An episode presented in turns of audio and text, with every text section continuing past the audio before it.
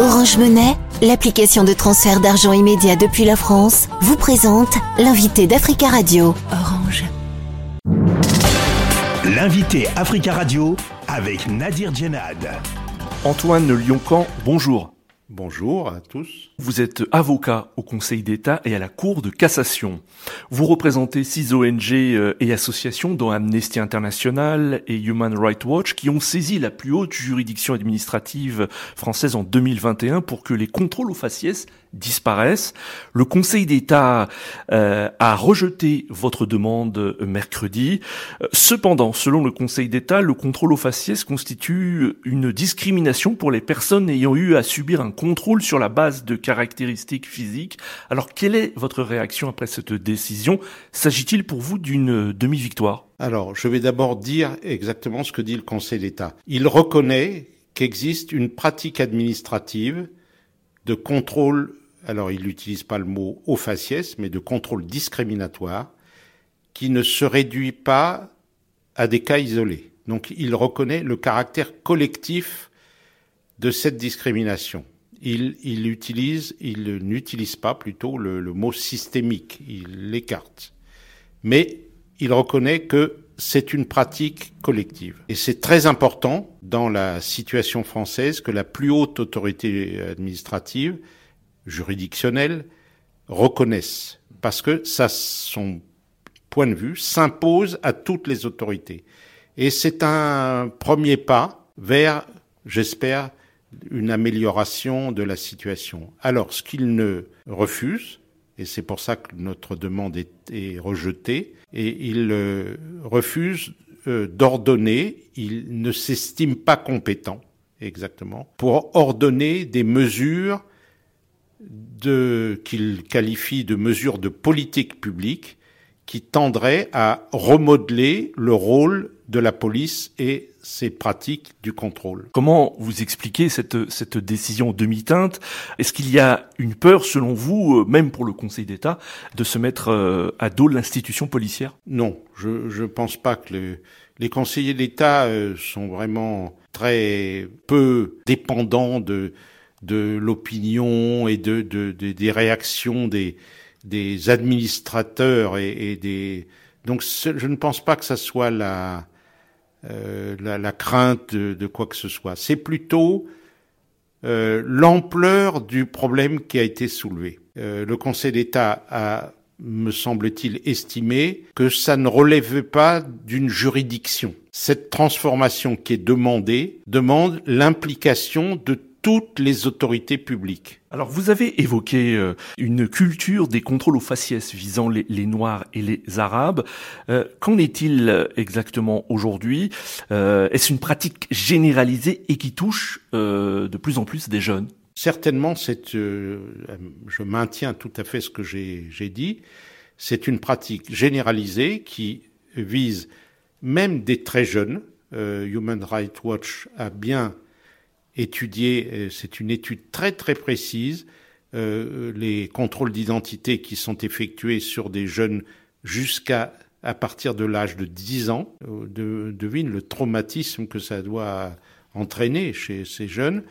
Et, évidemment, la partie la, plus importante de ces contrôles d'identité, c'est documenté, concerne des jeunes gens, d'ailleurs, c'est des hommes noir ou arabe ou supposé tel, parce que comme vous le savez, il n'y a pas de définition, euh, c'est l'apparence qui est simplement le, le, le, le signe euh, distinctif. Euh, et cette pratique, elle est ancrée, ancrée dans la pratique policière. Et ce n'est pas forcément que le policier est raciste. Je ne pense pas qu'on puisse dire que les, nos policiers sont racistes mais c'est tellement ancré dans les habitudes, dans les stéréotypes qui sont visés, qui circulent dans le, le monde, et, et, même dans les habitus, des, des habitudes, on dirait plutôt, que euh, les, la plupart des policiers, ils, ils, pratiquent cela sans avoir même conscience que les, gestes sont des gestes qui sont des distinctions raciales. Alors certains euh, sociologues spécialistes euh, euh, qui travaillent sur la police disent que ce sont des pratiques qui remontent à la guerre d'Algérie. Est-ce que vous êtes d'accord? Je trouve ça une explication qui mérite vraiment d'être prise en compte.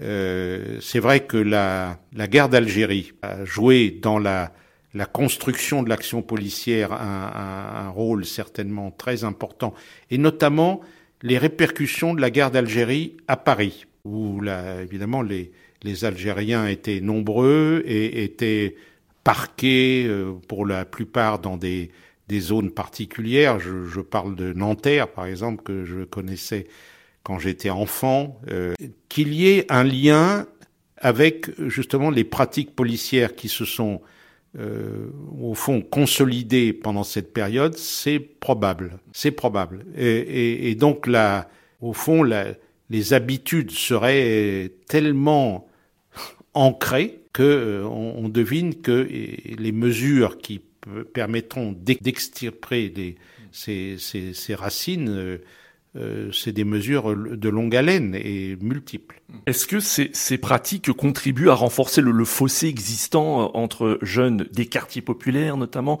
issus de l'immigration, et la police? Ces contrôles d'identité, pour euh, les jeunes qui ont 12, 14, 16 ans, c'est le premier contact avec l'autorité publique. Ils ont l'autorité familiale quand elle existe, mais l'autorité publique, ils il la, découvre avec le contrôle d'identité. Le contrôle d'identité, il est quand vous n'avez rien à vous reprocher, quand vous vivez votre vie, c'est assez vite dégradant. Donc, il va, ce jeune, regarder la police comme étant celui qui le dégrade. Donc, progressivement, par assimilation, l'État, qui est représenté par ce police, c'est celui qui dégrade la vie et la dignité de ces jeunes. Donc ça crée euh, une, une, une, fracture sociale extrêmement euh, profonde. Il y a eu cette décision euh, du Conseil d'État. Quelle va être maintenant la suite euh, judiciaire Que vont faire les associations que vous représentez? Alors, elles vont réfléchir, bien sûr, avant de déterminer les, les voies qu'elles vont choisir.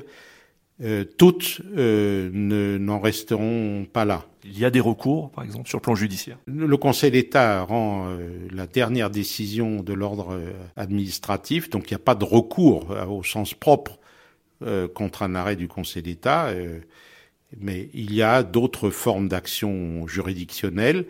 Et bon, il y a aussi la, la Cour européenne des droits de l'homme qui est d'ores et déjà saisie, hein, n'est pas saisie dans le cadre de cette action de groupe, mais elle est, elle est saisie par un certain nombre de jeunes euh, à la suite d'arrêt de, la Cour de cassation, et euh, il est demandé à la Cour européenne des droits de l'homme d'indiquer très clairement à l'État français les mesures structurelles qu'il doit prendre pour éradiquer les contrôles d'identité. Antoine euh, Lioncan, merci beaucoup d'avoir euh, répondu à nos questions. Mais merci à vous. Je rappelle que vous êtes euh, avocat au Conseil d'État et à la Cour de cassation. Orange Monnaie, l'application de transfert d'argent immédiat depuis la France, vous a présenté l'invité d'Africa Radio.